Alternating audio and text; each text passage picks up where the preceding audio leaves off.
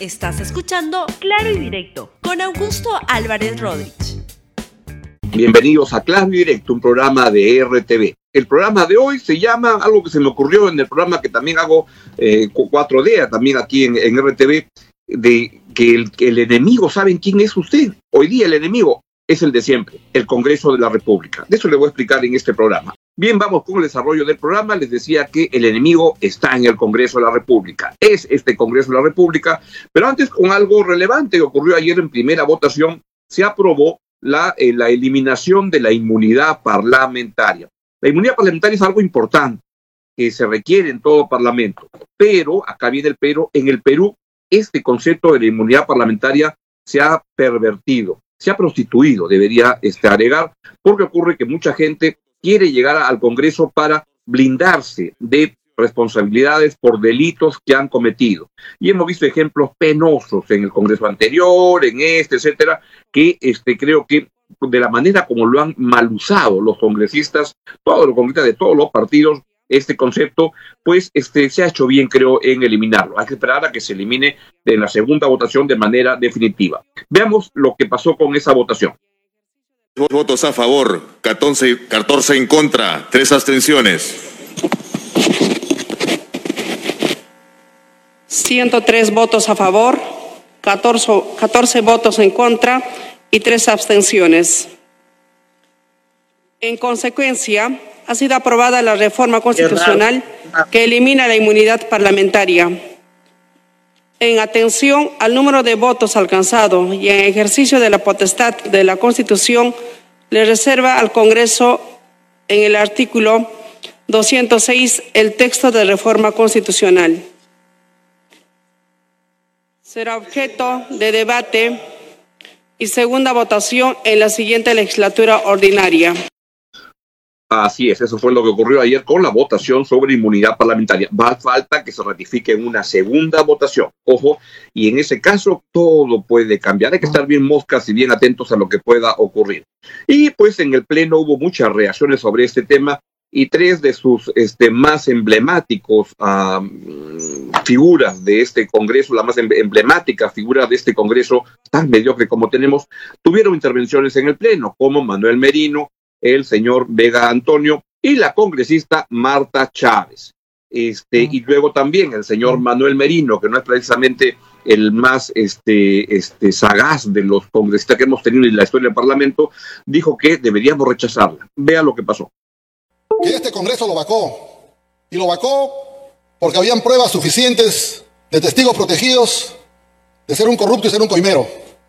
En esa línea, yo creo y quiero llamar a la reflexión a los señores parlamentarios, que no nos dejemos llevar por la emotivación y más aún en la responsabilidad que tenemos en un periodo tan corto de 16 meses.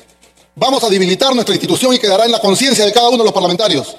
Y esto se lo quiero decir a los 130 parlamentarios, a mi grupo político y a los demás grupos políticos, porque creo que la única forma de poder corregir para no tener gente sentenciada, para no tener gente corrupta, es que los partidos políticos tengan los filtros suficientes.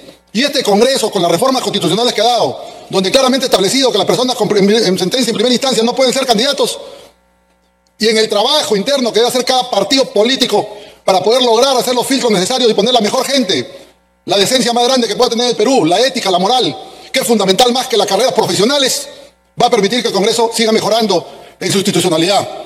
Y como congresista electo por la región Tumbes, reafirmo ese compromiso esta reforma constitucional deberíamos rechazarla.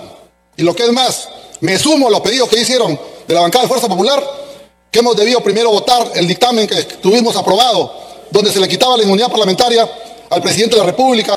Pero nosotros consideramos, en la primera oportunidad aprobamos, que nosotros exigíamos y aprobamos por absoluta mayoría, más allá del tercio de votos en el Congreso, de que acá se, se eliminaba la inmunidad de raya paja de presidente, ministros y otros poderes del Estado. Pero sin embargo el presidente lo dejó de lado y ha priorizado su propuesta.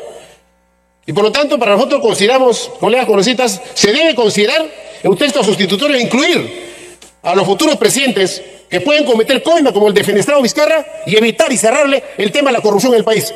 Gracias, presidente. La palabra, señora presidenta. Muchas gracias, congresista Chejade. Ha quedado claro el tema, existen antecedentes. Vamos a continuar con eh, la sesión. Vamos a suspender hasta las 3 de la tarde, por favor, congresistas. se suspende la sesión. No existen antecedentes.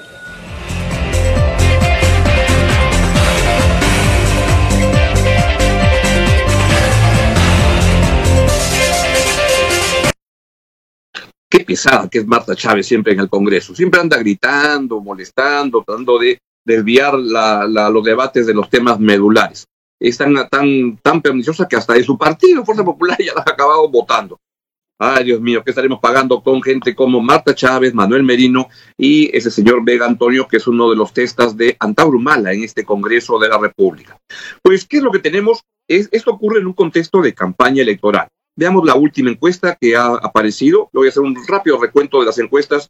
Esta es la intención de voto, está muy chiquito, pero ahí lo que se ve es en esencia que el señor George Forsyth sigue liderando la eh, campaña. Esta es la encuesta de Datum con 10% de intención de voto, tenía 20 antes, y en el segundo puesto hay un montón de gente. A mí, mi lectura, ¿cuál es? es todavía esto está para cualquiera. Pero hay algo interesante. Es probable que lo que ocasionó la vacancia de Vizcarra y todo, ha sido un zafarrancho fuerte en la política peruana que ha afectado a todos. Pero es probable de repente que ese es el piso con el cual arrancan todos los candidatos, es decir, que a partir de ahí pueden construir lo que venga este después. Eh, es una interpretación que me parece interesante de lo que está ocurriendo. Y también lo que tenemos es la encuesta de aprobación al presidente Sagasti, que debo reconocer es baja está empezando con un 46% de aprobación. Siento que ese es un poco el techo, que de ahí todo viene para, para abajo y vamos a ver cómo hace para retener, para tener una buena relación con la calle, que es la que lo acabó finalmente poniendo y derrotando a este al, al Congreso. Veamos la siguiente encuesta, es la encuesta de aprobación al gabinete, ¿no? Que está es bien parecida a la de Francisco Sagasti, 44%, y luego la encuesta de desaprobación al Congreso, y donde el 47% este, responsabiliza al Congreso por esta crisis política. Es lo que está sucediendo, la desaprobación al Congreso también es muy, muy alta, pero lo que creo es que otra vez las cosas están tremendamente claras y lo que tenemos hoy en día es una situación en la cual hay gente en el Congreso, como los que ustedes han visto, Vega Antonio, Manuel Merino, Ricardo Burga, que están tratando de traerse abajo la presidencia de Martín Vizcarra, de Francisco Sagasti, y utilizan el mismo método de utilizar a Alarcón, este, Edgar Alarcón en la Comisión de Fiscalización para lanzar sus cosas, pues así va la política. O sea, la misma vaina de siempre. ¿Vamos a acabar así?